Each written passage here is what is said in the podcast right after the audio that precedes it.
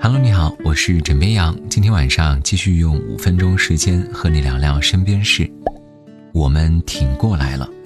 今天钟南山说的这六个字刷屏了。事情发生在今天上午的广州医科大学附属第一医院，包括八零后桑岭在内的广东援鄂医护人员返院，钟南山到场迎接。首先，我们来听一听钟南山院士现场的讲话。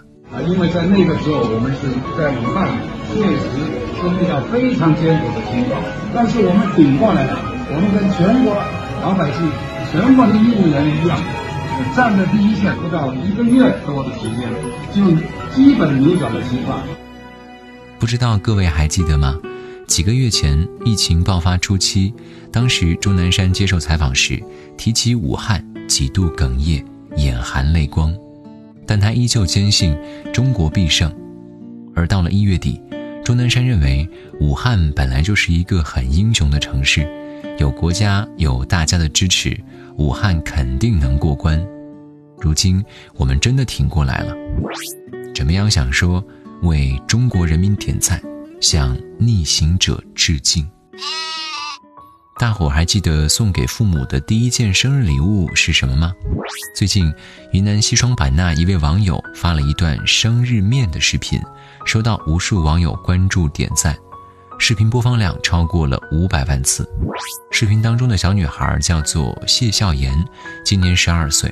四月十九号深夜，她正在厨房偷偷做饭的时候，被妈妈发现了。当时已经很晚了，她还睡眼惺忪的在厨房煮面。谢妈妈说：“女儿是因为知道爸爸第二天过生日，也知道爸爸早上六点上班，于是一夜没睡，熬夜给爸爸做了一碗手擀面，还煎了鸡蛋，自制了一把花儿。等叫醒爸爸吃饭时，没想到爸爸吃着吃着就哭了，还赶紧起身回屋擦眼泪。网友纷纷感动道：‘真是贴心的小棉袄。’枕边羊觉得，就凭这事儿。”老爹可以吹一辈子了。早餐不能喝粥。近日，复旦大学附属华山医院感染科主任张文宏提出的这个建议，在网络上瞬间炸了锅，引起了不少争议。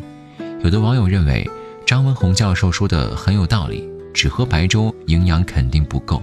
但是，也有不少网友表示，早上喝粥是中国很多家庭的传统习惯，如今反而不能喝了。甚至有网友表示，早上不许喝粥这种说法是不是过于崇洋媚外了呢？四月二十一号，张文宏对上述争议进行了回应，在接受媒体采访时表示，他说很多网友批评他，但其中这一点批评他不接受。他说，新冠肺炎病人由重症转轻症，最主要的一点就是要保证营养和蛋白质。这时候，如果靠粥和咸菜过日子，那可就麻烦了。而且，中国人喜欢喝鱼汤，鱼渣也要吃掉，因为那都是蛋白质。另外，他还强调，鸡蛋一定要保证，肉能够吃就吃一点，维生素 C 和蔬菜也希望能够多吃一些。枕边羊？想说好好吃饭，真的很重要啊。好了，今天呢，先跟你聊到这里。我是枕边羊，跟你说晚安，好梦。